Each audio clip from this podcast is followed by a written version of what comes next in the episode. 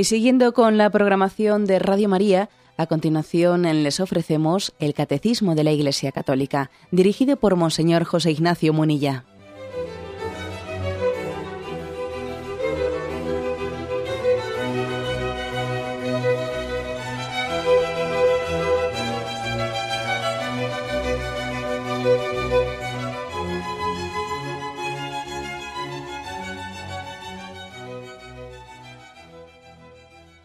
Cordial saludo a todos los oyentes de Radio María. Un día más, con la gracia del Señor, proseguimos el comentario del Catecismo de nuestra Madre la Iglesia. Nuestra Madre nos alimenta con el Catecismo y también la oración es un alimento para nosotros y precisamente estamos explicando el tema de la oración. En el programa de ayer habíamos explicado el punto 2566, hoy continuamos con el siguiente, con el que completamos una introducción a este apartado que tiene el título La revelación de la oración, la llamada universal a la oración. ¿eh? Son pues dos puntos un poco de prolegómeno, ¿eh? la llamada universal a la oración. Dice así el punto 2567. Dios es primero quien llama al hombre. ¿eh? En el punto anterior habíamos hablado sobre todo de que el hombre buscaba a Dios y habíamos intentado insistir que aunque nos parezca lo contrario, aunque nos parezca que el hombre moderno, el hombre de nuestros días ya no es religioso, no tiene necesidad de Dios, no le busca, que no nos engañemos, que no es verdad, que no es verdad, que el hombre busca a Dios. ¿eh? Que cuando el hombre busca ser feliz, aunque no lo sepa, está buscando a Dios. ¿eh? Eso fue un poco la tesis del punto anterior. Ahora, la tesis es esta. Dios es quien primero llama al hombre, le está buscando. Te busca sin parar. Esta es la tesis, ¿no? Y dice el catecismo, Dios es primero quien, perdón, Dios es quien primero llama al hombre. Y dice esta frase, olvide el hombre a su creador, o se esconda lejos de su faz, corra detrás de sus ídolos o busque a la divinidad perdón, o acuse a la divinidad de haberlo abandonado, el Dios vivo y verdadero llama incansablemente a cada persona al encuentro mismo de la oración. Continúa el punto que luego seguiremos, pero yo me quiero centrar ahora primero en esta frase. Como diciendo, mira, estés donde estés, ¿eh? seas alguien piadoso y tengas una vida ordenada, o tengas una situación complicadísima, Dios te está buscando siempre. ¿eh? Y además me quiero centrar aquí porque fijaros que pone cuatro situaciones distintas. Olvide el hombre, ya olvide el hombre a su creador o se esconda lejos de su faz, corra detrás de sus ídolos o acuse a Dios de haberle abandonado. Sea como sea, el Dios vivo y verdadero llama incansablemente a cada persona al encuentro misterioso de la oración. Luego esto es importante, ¿no? Porque nosotros cuando vamos, uno dice, bueno, pero ¿por qué no nos iban a explicar aquí en el catecismo ahora cómo se hace oración? Sí, sí, ya nos lo explicarán. Pero es que, es que fijaros, que a la hora de hablar de qué es la oración, tenemos que hablar no únicamente de la preparación inmediata a la oración, sino de la preparación remota a la oración. Eh, los autores modernos emplean este lenguaje preciso, ¿no? Eh, es más importante quizás la preparación remota que la inmediata. O sea, que en cuenta como tú para que llegues a hacer oración, ha habido toda una historia en la que Dios te ha estado buscando y ha estado preparando ese momento es únicamente que a, última hora se te ha ocurrido. No, no, ha habido una historia en la que Dios ha ido detrás tuyo. O sea, que no se entra en la oración sin que Dios no te haya arreglado para poder hacer oración. Ha ido a, ¿eh? entre comillas, a por ti. Ha ido por ti, ¿eh? Para poder tener luego intimidad contigo. Te ha llevado al desierto. Te ha, eh, quizás ha necesitado como que tú entres en una noche oscura para que entrando en esa noche oscura, pues tengas un desapego de, muchas situaciones que te están esclavizando y así, después de entrar en esa noche oscura, puedas entrar, comenzar a hacer oración, ¿no? Entonces también tenemos que entrar en esta noche oscura de la purificación de nuestra vida como quien entra en una catedral. También es una especie de acto litúrgico. Esta historia a la que Dios nos va persiguiendo para, eh, para ponernos a solas delante de Él. Pero claro, hasta que Él consigue que tú te quedes a solas delante de Él, madre mía, a veces es que se lo ponemos difícil, ¿eh? Se lo ponemos difícil. Pero Dios es incansable, Dios es incansable, ¿no? Y entonces tenemos que hacer esta lectura de, cómo Dios ha ido detrás nuestro y, además hacer esa lectura de nuestra vida con unción, que también es una especie de historia sagrada. Es una historia sagrada de cómo Dios ha ido detrás nuestro. Vamos un poco a, hablar de ello. ¿eh? Dios tiene una santa paciencia. Me parece que tenemos que hablar mucho de la santa paciencia de Dios. Siempre está esperando el momento de gracia para que nosotros nos abramos a Él. No solo esperándolo con los brazos cruzados, no, sino propiciándolo. Propiciándolo. ¿eh? Aunque bueno, eh, habéis escuchado en este programa que tampoco yo creo que haya que, que hacer eh, una especie de interpretaciones literalistas de decir, pues a mí me atropelló un coche eh, y entonces eso me llevó a, unirme a Dios. Luego Dios me mandó el coche para que me atropellase. No, no me refiero eh, a esas interpretaciones tan literalistas. Pero sí englobando, englobando eso en la providencia de Dios. Dios no solamente espera el momento de gracia para salir a tu encuentro, sino que lo propicia en el sentido de que todo se integra en su providencia. Dios tiene una gran paciencia para, para predisponernos, para disponernos al encuentro con Él. Y vamos a ver, eh, yo muchas veces pienso, qué poco nos acusamos de esto en nuestro examen de conciencia, ¿no? en nuestras confesiones. No, me he acusado yo en mis confesiones de haberle hecho esperar tanto a Dios, ¿eh? de haberle hecho esperar a Dios. ¿no? pues cuando uno hace una historia, hace una lectura de su vida y dice, qué paciencia ha tenido Dios conmigo, ¿no? Cuánto le he hecho esperar, pero él ha estado ahí, ¿eh? esperando el momento de gracia. Bien, dice en esta descripción, yo creo que tan bonita que ha hecho el catecismo, dice, Dios siempre te está buscando, Dios siempre te está llamando. Ya, dice, aquí pone cuatro situaciones. Olvide el hombre a su creador, o se esconda lejos de su faz, corra detrás de ídolos, o acuse a Dios de haberle abandonado. Me quiero detener, aunque sea brevemente, en estas cuatro situaciones distintas. Que es curioso que el catecismo, este catecismo nuestro, pues lógicamente es un catecismo moderno, en el buen sentido de la palabra. ¿eh? Catecismo moderno que ha hecho el esfuerzo no solo de recoger una doctrina, sino también de describir, las situaciones existenciales del hombre. ¿eh? Situaciones existenciales del hombre en las que Dios viene a nosotros. Bueno, pues son estas cuatro, ¿no? En las que el catecismo ha querido incidir en este punto 2567. La primera dice, ya olvide el hombre a su creador. Claro, es que uno de los grandes problemas que tiene Dios con nosotros es, a ver, ¿cómo le llamo yo a esta oración? Cuando vive olvidado del creador, o sea, ocupado de las criaturas y olvidado del creador. Vaya problema, ¿no? Es un poco lo que plantea aquel texto famoso de Lucas 14, si recordáis, ¿no? Lucas 14, en la parábola del banquete, ¿no? Os lo recuerdo. ¿eh? Jesús eh, les, les contestó, una vez un hombre dio una gran cena e invitó a muchos. Cuando llegó el día del banquete, envió a sus criados para que invitaran, para que dijeran a los invitados, venid, que ya está todo preparado. Pero todos ellos, uno por uno, comenzaron a excusarse. El primero dijo, he comprado unas tierras y tengo que ir a verlas. Discúlpame, por favor. Otro dijo, acabo de comprar cinco yuntas de bueyes y tengo que ir a probarlas. Discúlpame, por favor. El siguiente dijo, no, no puedo ir porque acabo de casarme. El criado volvió a casa y refirió a su señor lo que había ocurrido. Entonces el dueño de la casa, muy enojado, muy enojado, dice, ¿eh? ordenó a su criado, sale enseguida por las plazas y las calles de la ciudad y trae aquí a los pobres, los inválidos, los ciegos y los cojos. El criado volvió y le dijo, Señor, he hecho lo que me has ordenado y aún quedan lugares vacíos. El Señor le contestó, pues sal por los caminos y veredas y haz entrar a otros hasta que mi casa se llene. Porque os digo que ninguno de los que estaban invitados llegarán a probar mi cena. Es decir, que uno de los dramas, ¿eh? que es un drama, ¿eh? porque aquí dice como que también mm, el Señor, aquel que convidaba, aquel que banquete estaba enojado, sentía un gran dolor de ver cómo se le despreciaba la invitación que estaba haciendo. Claro, uno de los grandes problemas que tiene Dios con nosotros es, a ver, que estamos muy ocupados de las criaturas y nos olvidamos del Creador.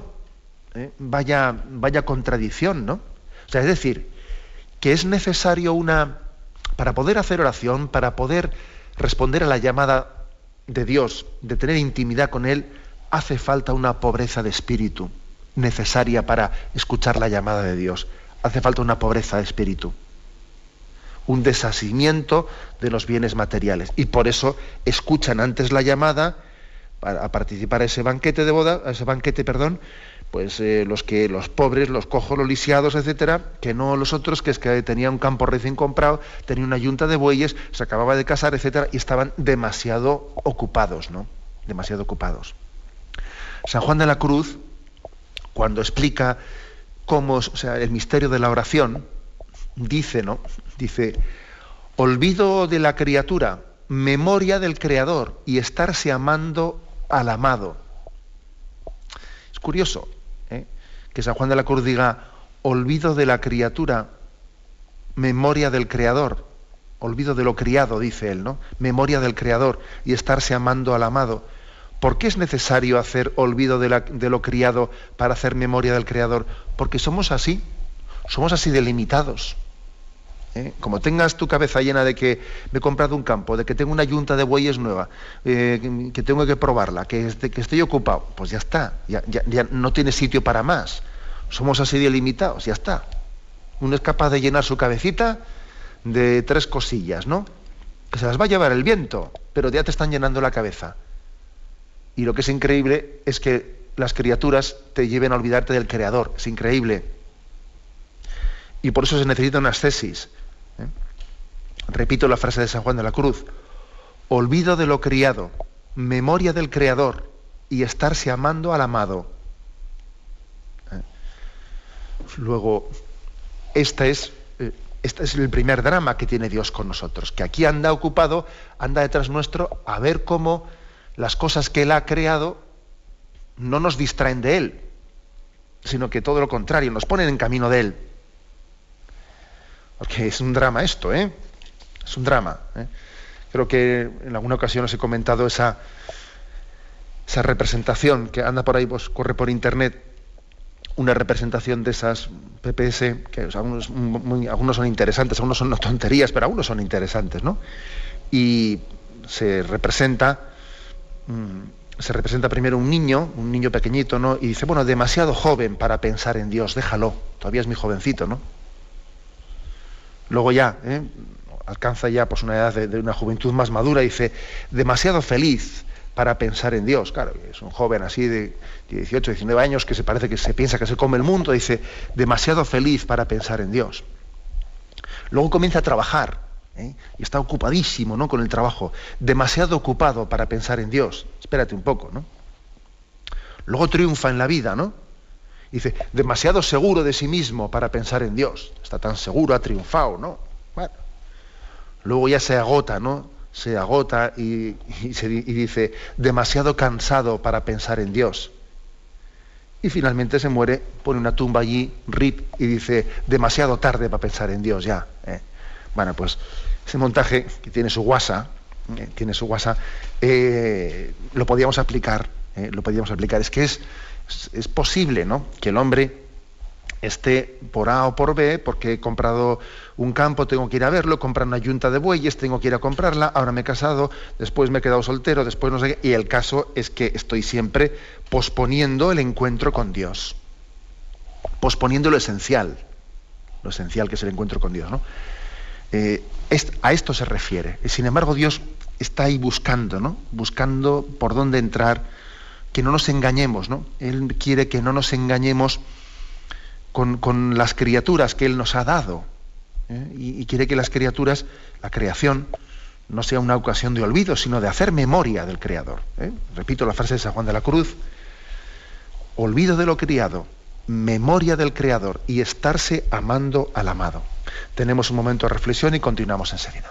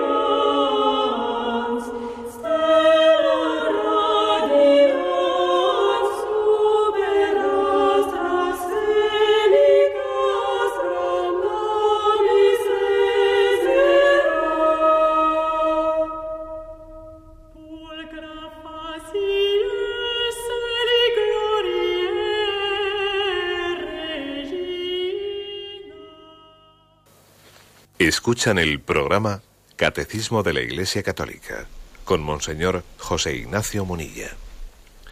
Estamos comentando el punto 2567 en el que se insiste cómo Dios va detrás nuestro, cómo nos busca, cómo tiene una santa paciencia en la que Él está preparando el encuentro con nosotros. Decíamos que aquí el catecismo expone cuatro situaciones en las que el hombre parece que se escapa de Dios y Dios, sin embargo, persistentemente va detrás suyo. ¿no? La primera situación es la del olvido de Dios, de su creador, porque está entregado a las criaturas, ¿no? Ocupado de las cosas de esta vida, uno se puede llegar a olvidar de Dios. ¿eh? Segundo dice, o se esconda lejos de su faz. No es lo mismo exactamente olvidarse de Dios que esconderse de Él.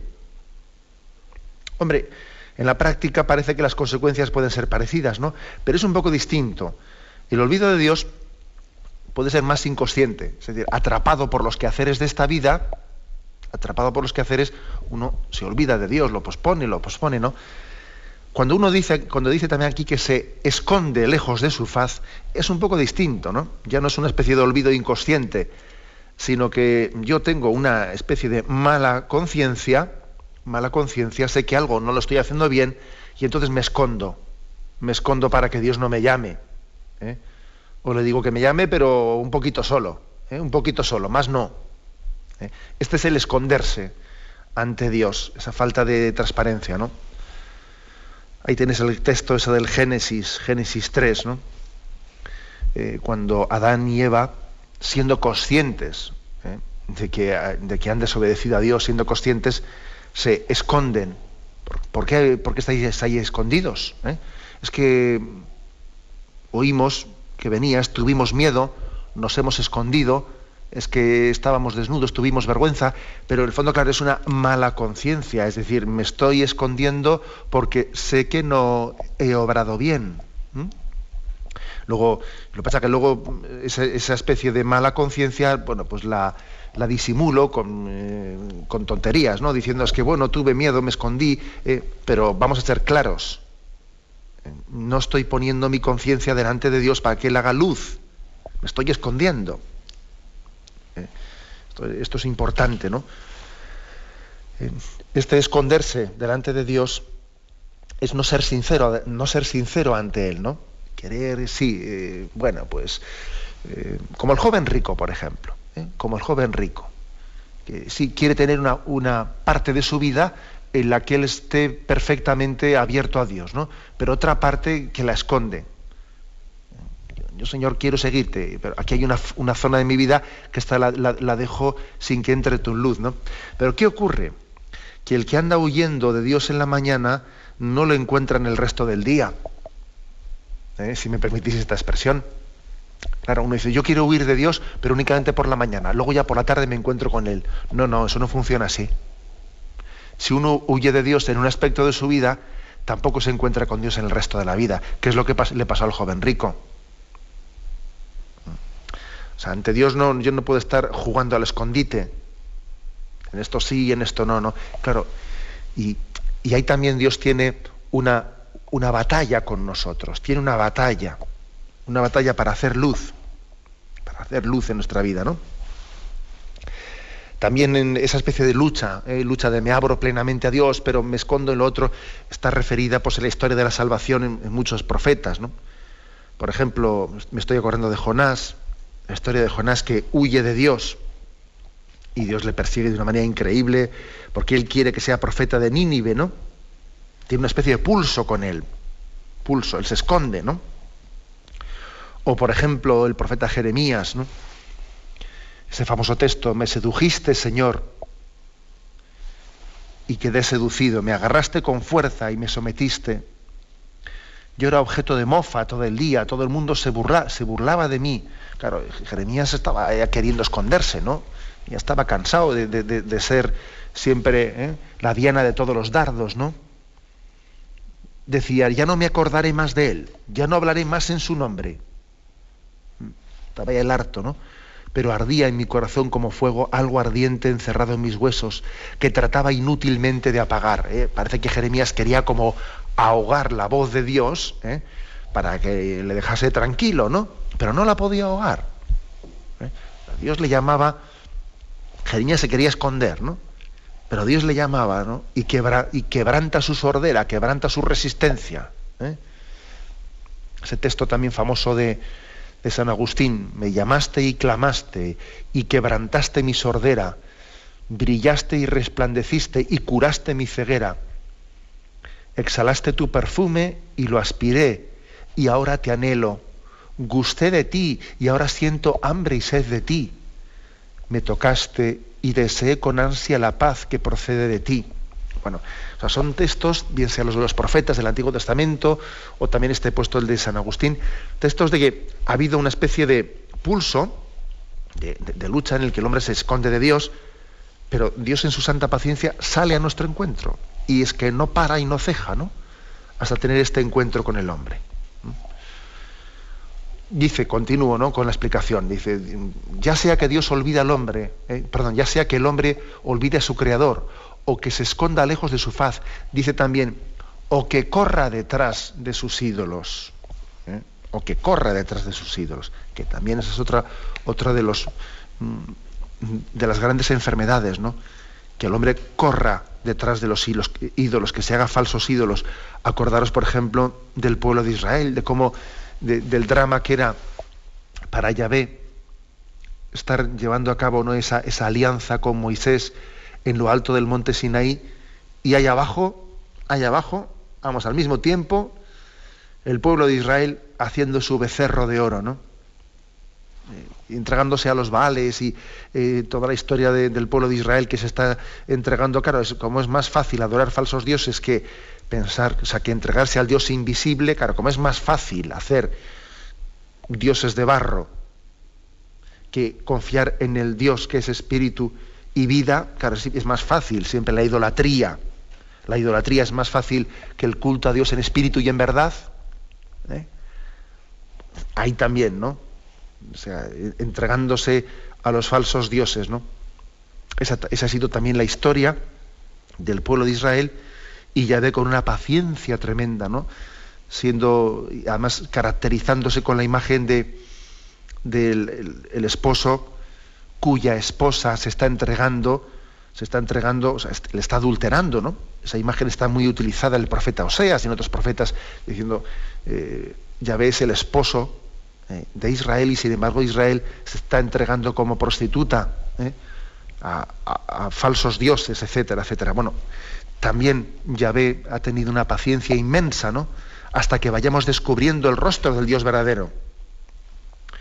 Y ni que decir tiene que hablando de ídolos, de ídolos, pues los ídolos no nos referimos exclusivamente la idolatría, no la referimos exclusivamente a ese sentido literal de la palabra, sino también la idolatría de la entrega a los bienes o a esta vida, haciendo de los valores de esta vida un Dios, un falso Dios. También nos ha tenido esa paciencia de, de ir revelando el rostro del Dios verdadero, ¿no? Para que adoremos al Dios verdadero en espíritu y en verdad. Y dice también, ¿no? Incluso aunque el hombre acuse a la divinidad de haberlo abandonado. ¿eh? Que esto también ocurre mucho. ¿eh? Es otra situación existencial fuerte en, la que Dios también tiene que, tiene que ir detrás nuestro para que tengamos intimidad con Él. ¿Cuántas veces el hombre está en situaciones de, de rebote, de rebotado, como se dice, ¿no? Acusando a Dios de lo que me pasa en esta vida, ¿no? Dios es injusto, ¿qué he hecho yo? No merezco que la vida me trate así y venga, ¿no? Y a rebotarte y a pegar, ¿eh? a pegar coces contra el cielo, ¿no? Esto es frecuente, ¿no? Basta ver la historia de Job, ¿eh? la historia de Job, nosotros nos hemos, quedado muchas veces con lo de la paciencia de Job con el primer capítulo, ¿eh? que en el primer capítulo pues, y en el segundo, creo, creo recordar, Job tenía una gran paciencia, ¿no? El Señor me lo dio, el Señor me lo quitó, sí, sí, pero después vino el estallido de Job, vino el estallido y anda que no se rebotó, ¿eh? anda que no se rebotó. Y el hombre comienza allí gritando, ¿no? Maldito el día en que nací, ojalá mi madre me hubiese ahogado, ¿no? Ojalá no hubiese nacido y, empieza a blasfemar ¿eh? y empieza a maldecir su vida. Y bueno, pues es que en esa situación es impresionante ver cómo Dios, sin embargo, tiene la paciencia de escuchar todas esas burradas. Y las escucha con paciencia. Porque podía haberle dicho Dios a Job, yo con blasfemos no hablo, ¿eh? Venga, fuera. Pues no le dice eso. ¿Eh? Dios escucha el chaparrón del desahogo de Job. ¿eh? Escucha un chaparrón en el que el otro suelta burradas y, y yo, yo qué he hecho yo, yo a, ver que venga Dios y me juzgue, a ver si encuentra, a ver si encuentra un pecado en mi vida. Yo, yo no he hecho nada malo y, empieza allí, pero bueno, no, podía, podía haber cogido llave y haberle eh, desenmascarado su, la, equivocación que él tiene de. Pero no, mm, escucha con paciencia, ¿no? Con paciencia su desahogo. Esto también ocurre mucho, ¿eh? O sea, muchas veces Dios tiene que llevar con nosotros este pulso, este pulso, cuando tenemos situaciones existenciales rebotadas, ¿eh? rebotadas ante Dios. Yo recuerdo, recuerdo una anécdota, madre mía, siendo sacerdote, pues de haber ido a una casa, a una casa pues porque me dijeron que estaban sufriendo mucho, porque tenían una hija, una hija metida en la droga, estaban sufriendo muchísimo y recuerdo haber ido a visitarles y bueno, madre mía, la, madre, la madre era una mujer de esas con una recia, madre mía, que tenía un enfado, ¿no? Un enfado, pero consigo misma, con su hija, con su, con Dios mismo, y hubo un momento en el que me abrió un armario, me abrió un armario de la casa, y dentro del armario tenía metido una imagen del Sagrado Corazón de Jesús que enfadada había metido en el armario y la había tapado con una sábana. Y yo dije, madre mía, con esta mujer cualquiera, unos bigotes que tiene, no cualquiera se enfrenta con ella, decía yo. ¿eh? Bueno, bueno, lo digo en broma, pero, mm, pero claro, yo percibí en aquella mujer, ¿no? Vaya lucha que tenía, vaya lucha interior. ¿eh? Estaba rabiosa, ¿no? Rabiosa pues porque ella había luchado por sus, por sus hijos y ahora su hija se metía yonki y bueno, ya le parecía que, que Dios le había fallado y entonces estaba rabiosa, ¿no? Y bueno, pues, como, es lógico, pues, pues, pues, en esa visita yo decía, bueno, Dios tiene paciencia con ella. Yo también voy a hablar con ella con paciencia. No le voy a, ¿eh? no le voy a hacer entender que es una, ¿eh? bueno, se lo voy a intentar hacer entender, pero no le voy a acusar así frontalmente de que eso que está haciendo, así literalmente hablando, parece una blasfemia, ¿no? Bueno, quiere decir que existen estas situaciones de rebote en las que Dios tiene una paciencia inmensa y espera también a que supure la herida, como hizo con Job, para luego empezar a hablar con él. Y es impresionante que después del estallido de Job, ese estallido que se ha dicho que dice, maldito el día que nací, pues esto y lo otro, después hay un momento en el que Yahvé deja que esa persona se desahogue y le dice, a ver, ¿dónde está ese que enturbia, eh, que enturbia eh, el silencio con razones sin sentido. A ver, ¿a, dónde vas? ¿Para qué abres la boca tanto si no sabes lo que estás diciendo? Si no entiendes nada. Si el misterio de la vida te supera. Bien, con esto no estoy diciendo eh, que, este tipo de, estallidos, etcétera, tenga que ser la forma habitual o corriente o no. yo creo que no es bueno eh, jugar a ser jugar a ser espontáneos. A veces se suele insistir mucho, no, con Dios hay que ser espontáneo, hay que hablar con Él como si te enfadas con Él. No, no, mira, vamos a ver. No hay que jugar a la espontaneidad. ¿eh? Hay personas que están en situaciones muy duras y pueden tener estas crisis, pero no hay que jugar a ellas artificialmente. ¿eh? Con Dios lo lógico es que tengamos pues, un trato pues, de cariño, de respeto, de paz, etcétera, etcétera. ¿no? Ahora, Dicho esto, dicho esto de que no podemos eh, jugar a la espontaneidad y a esta relación con Dios así de una manera artificial y espontánea, es cierto que puede ocurrir y que habrá podido haber situaciones en nuestra vida en las que hemos tenido unos rebotes tremendos y Dios ha mantenido el pulso con paciencia. Y nos podía haber aplastado, ¿no? Nos podía haber aplastado cuando decíamos burradas y ha tenido paciencia, ¿no? Hasta que finalmente nos ha, nos ha hecho caer en cuenta de que tenemos que confiar en la providencia por encima de todo, ¿no? Nos ha hecho caer en cuenta de que hay bienes, hay bienes que nosotros no, no, somos conscientes de que solamente se pueden alcanzar por la cruz y que la cruz es camino de salvación. Bueno, como veis, ¿no? Eh, creo que el catecismo hace aquí una exposición maravillosa y preciosa de, de esta de cómo Dios prepara remotamente a todo el mundo, le prepara remotamente para el encuentro con Él. Y lo, tiene que hacer pues, toreando con situaciones bien distintas y bien diversas, ¿no? desde las que partimos cada uno de nosotros. Tenemos un momento de reflexión y continuamos enseguida.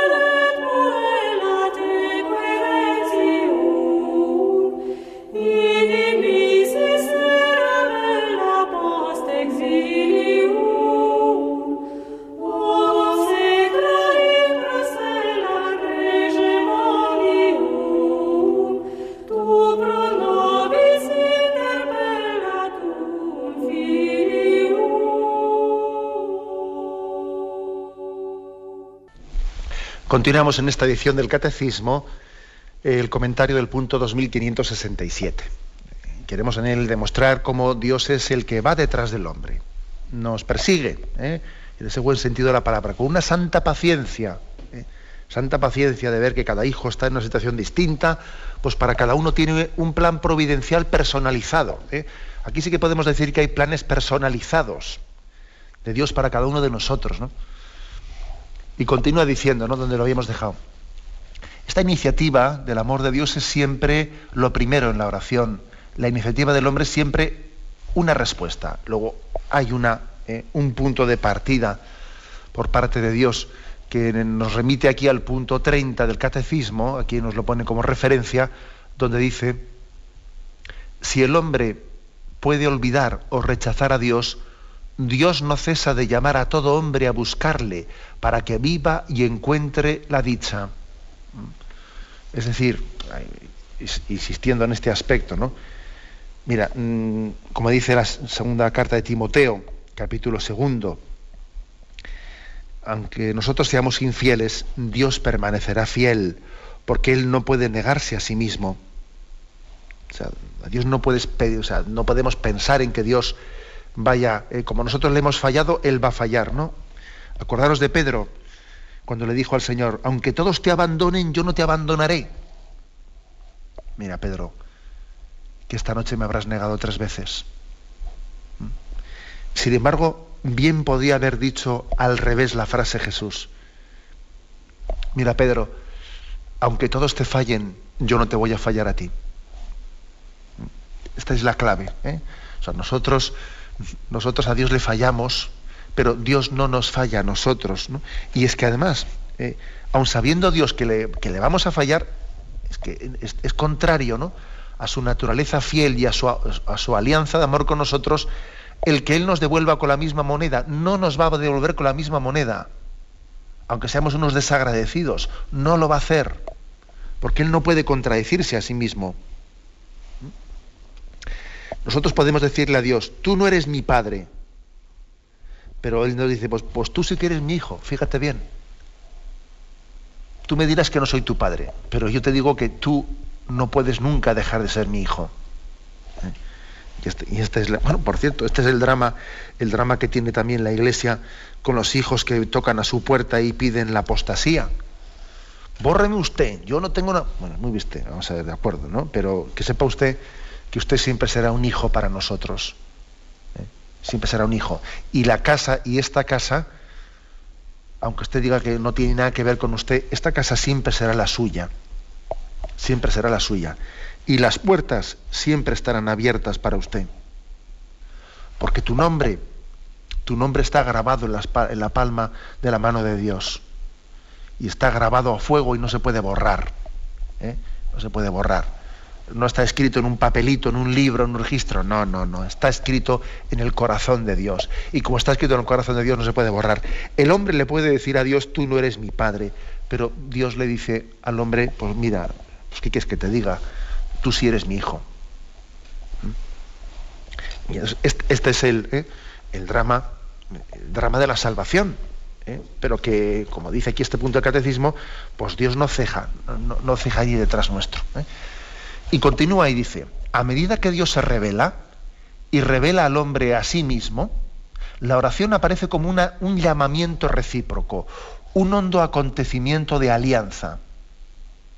A través de palabras y de acciones tiene lugar un trance que compromete el corazón humano. O sea, es decir, que aunque se hayan vivido todos estos dramas a los que nos hemos referido antes, ¿no?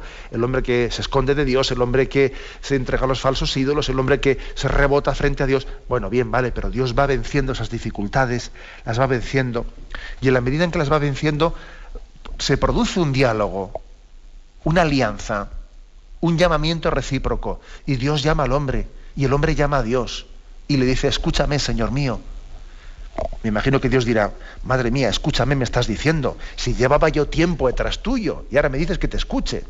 Bien, pues estupendo. ¿eh? Estupendo, es decir, que en la medida en que Dios nos va rescatando de nuestras situaciones, se produce un diálogo, un diálogo entrañable, ¿no? Se nos remite aquí al punto 142 del Catecismo, ¿eh? donde dice lo siguiente. ¿eh? Dice así perdón que he perdido la página, dice, Dios invisible habla a los hombres como amigo, movido por su gran amor y mora con ellos para invitarlos a la comunicación consigo y recibirlos en su compañía. es impresionante, es impresionante esto. O sea, no nos podemos acostumbrar a palabras como estas, ¿no?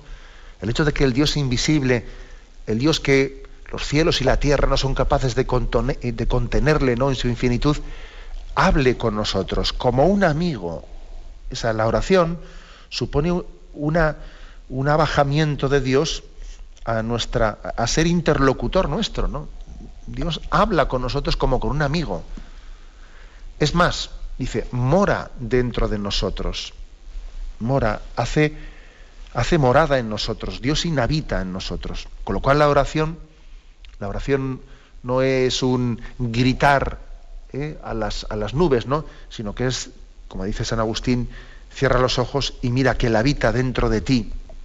Dios es más íntimo a ti que tu propia intimidad. Dios mora dentro de ti, como nuestro amigo. ¿Eh? Para hablar con Dios, por eso dice Jesús, entra en tu habitación, cierra la puerta y a Dios que está dentro de ti, habla con Él es impresionante el hecho de que Él nos, diga que mora en nosotros y que quiere recibirnos, quiere recibirnos en su compañía. O sea, Él está en compañía nuestra para que nosotros estemos en compañía de Él. Impresionante, impresionante que la oración nos haga íntimos de Dios. Nos haga íntimos, ¿no? El hombre, el hombre una vez que está con Dios, ya nunca más se ha sentido solo. ¿eh? Escuché, vamos, me acuerdo que igual algunos leísteis un artículo que, tuve la gracia de escribir sobre comentando, comentando unas frases, unas frases que un, un profesor italiano, un maestro italiano, había ido copiando a lo largo de los años pues de, sus alumnos, ¿no? de sus alumnos, los niños que en su inocencia a veces nos dicen cosas que son impresionantes. ¿no? Y entonces este profesor pues, había hecho un elenco de frases que sus alumnos le habían, le habían, habían ido escribiendo sobre Jesús. ¿no? Y había una frase, una frase que era entrañable en la que uno de los niños eh, decía, ¿no? a ver que lo tengo por aquí, dice, Querido Jesús, ya no he vuelto a sentirme sola desde que he descubierto que existes. Es una niña de primera comunión. Qué frase tan simple, ¿no? Sí, ya, pero es una frase determinante. Querido Jesús, ya no he vuelto a sentirme sola desde que he descubierto que existes. Claro, si Dios te ofrece tu amistad, si Él mora dentro de nosotros, ¿por qué padecemos este drama de soledad? O sea que a, esto tenemos que descender. ¿eh? Tenemos que descender a las consecuencias prácticas, ¿no? Prácticas de ver cómo, cómo Jesús, eh, cómo Dios se ha revelado en Jesucristo y en Jesucristo nos muestra la intimidad de Dios en la oración. O sea, en resumen, ¿eh? concluyendo, que estos dos puntos que hemos comentado ayer y hoy, el hombre busca a Dios y Dios busca al hombre. ¿Eh? Así claro. Entonces resulta que la oración es el encuentro entre dos búsquedas, la búsqueda de Dios desde toda la eternidad del hombre y la búsqueda que tiene el hombre de, felicidad, de plenitud, eh, la, sed que el hombre tiene de, felicidad, que es la sed de Dios en última instancia. La oración es el encuentro de ambas cosas. Cuando rezamos, ahí está encontrándose esas dos búsquedas, ¿no? Ese tengo sed de ti que gritó Jesús en la cruz, tengo sed, y, ese grito que tiene el hombre dentro de sí de plenitud, de paz y de felicidad, ¿no? En la oración eso se conjuga, ¿no? Si lo entendiésemos, seguro que rezaríamos más y mejor. Vamos a procurar que el catecismo también nos enseñe a hacerlo, ¿eh? y vamos a dejarnos enseñar por él. Pero ahora damos paso a la intervención de los oyentes. Podéis llamar para formular vuestras preguntas al teléfono 917 107 700. 917 107 700.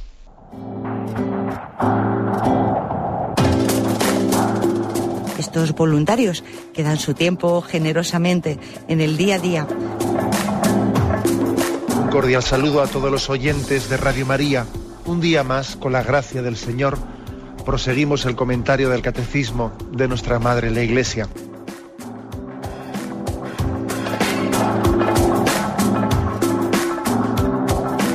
porque le has quitado la única manera de protesta que tiene. O sea que cuando hay un dolor fuerte no hay que tomar analgésicos, hay que ir no, hay que tomar, No, sí, hay que bien, pero, pero no analgésicos fuertes para que se cometa el error de bloquear la defensa y no poder llegar al diagnóstico. Bien, bien. ¿Le gustaría tener sus programas favoritos de Radio María para escuchar en cualquier momento? Llame y pídanos el programa que más le interesa en cualquiera de sus emisiones. Recogeremos su petición y sus datos completos para hacer el envío. Solo necesita un lector de CD o DVD que admita el formato de compresión MP3. Llame al 917-107-700 y atenderemos su petición encantados. Tome nota. 917-107-700. Radio María, más cerca de usted.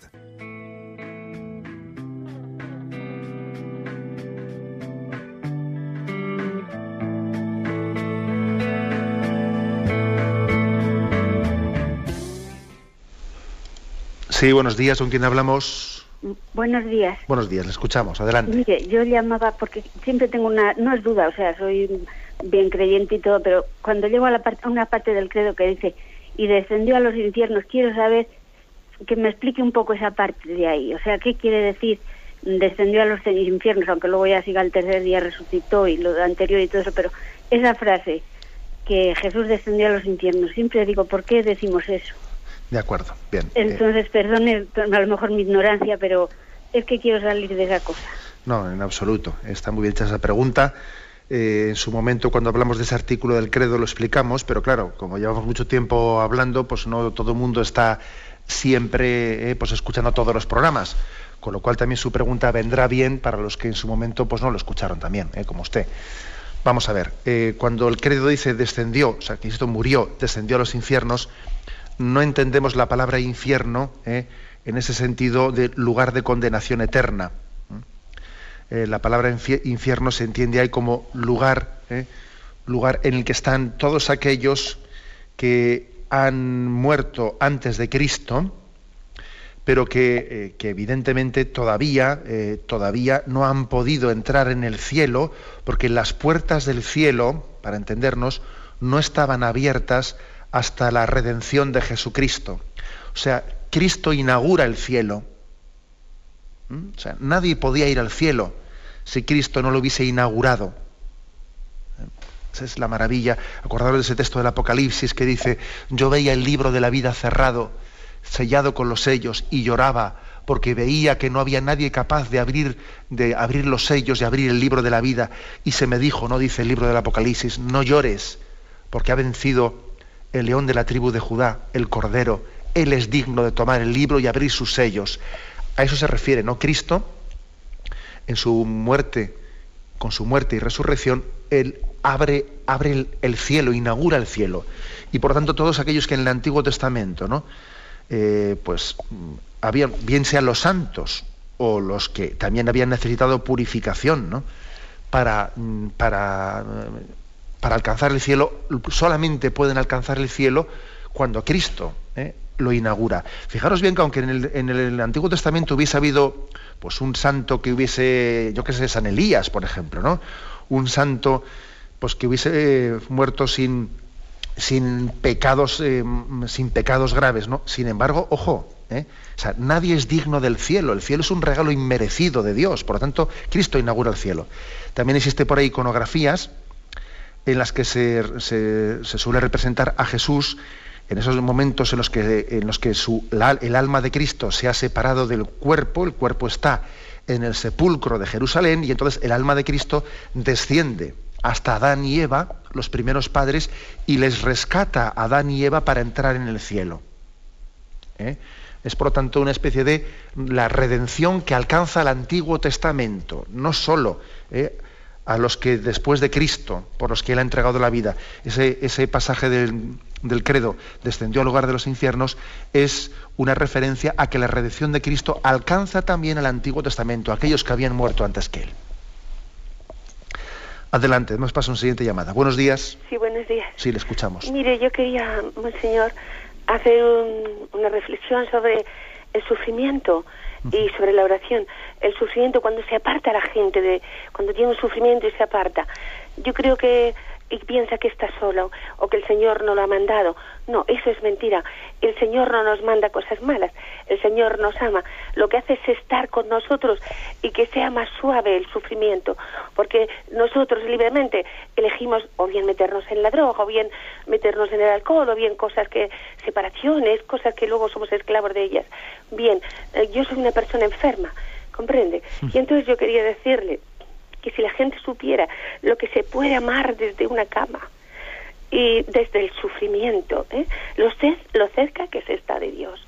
¿Me entiende? A veces cuando se está enfermo, pues uno está tan tan limitado que no que no tiene fuerzas ni para rezar. Pues eso es oración también. La limitación, el desgaste, el dolor, eso es oración. Oración es decir, a veces te quiero, o me duele, o sufro, o siento. Creo que eso también es oración en algunos momentos.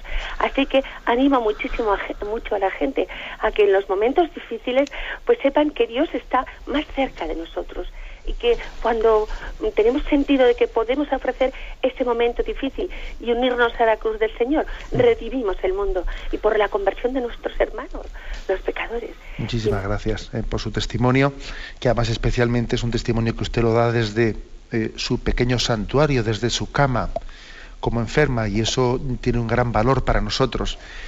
Y me ha hecho usted recordar una cosa que me decía un enfermo al que visité hace pocos días, que le habían dado pues una quimioterapia muy fuerte y me decía es que se me quitaron con o sea me pegó tal paliza la quimioterapia que es que me, se me quitaron las ganas de rezar no es que yo ni rezaba ni nada me quedé ahí aplanado no me decía no y, y claro y uno dice bueno es que quizás eh, hacer oración sencillamente es en esa situación decirle, Señor, ya ves que estoy aplanado, que estoy a cero, o sea, no tengo ni memoria ni fuerzas para hacer aquí ningún discurso ni ninguna oraciones, porque es que no tengo fuerza vital para poder hacerlas, pero estoy delante de ti ¿eh?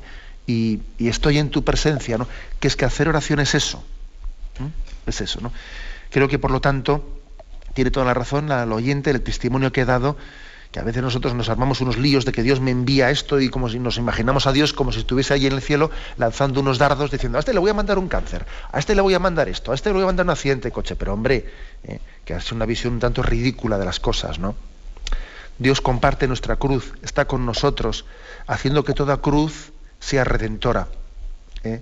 La clave no está en si, eh, si sufrir o no sufrir, que eso es inherente ¿no? a la condición humana, sino tener a Cristo presente y la gracia de su cruz en toda situación en la que estamos viviendo.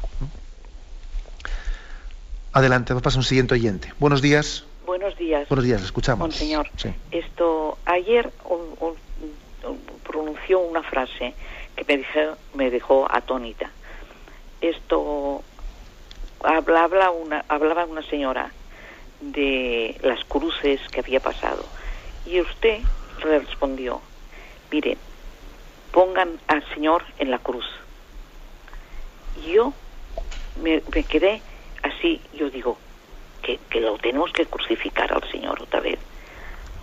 Bueno, pero después ya lo comprendí.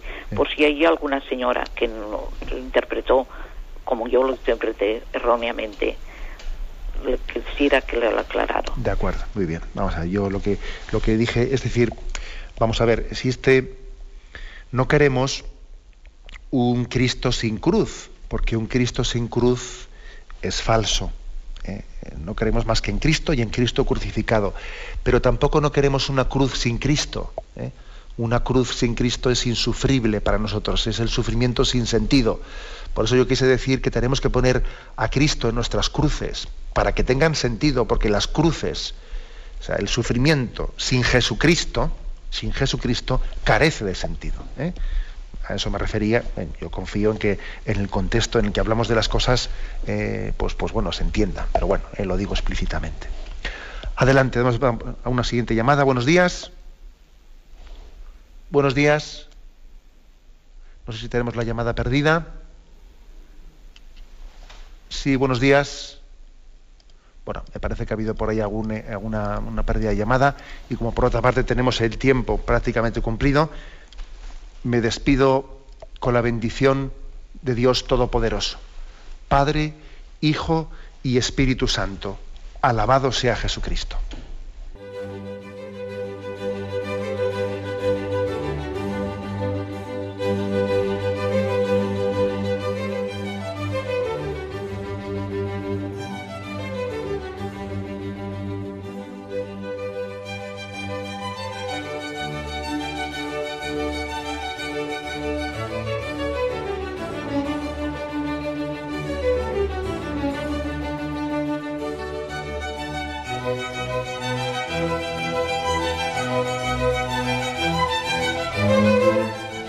Han podido escuchar en Radio María el Catecismo de la Iglesia Católica, dirigido por Monseñor José Ignacio Munilla.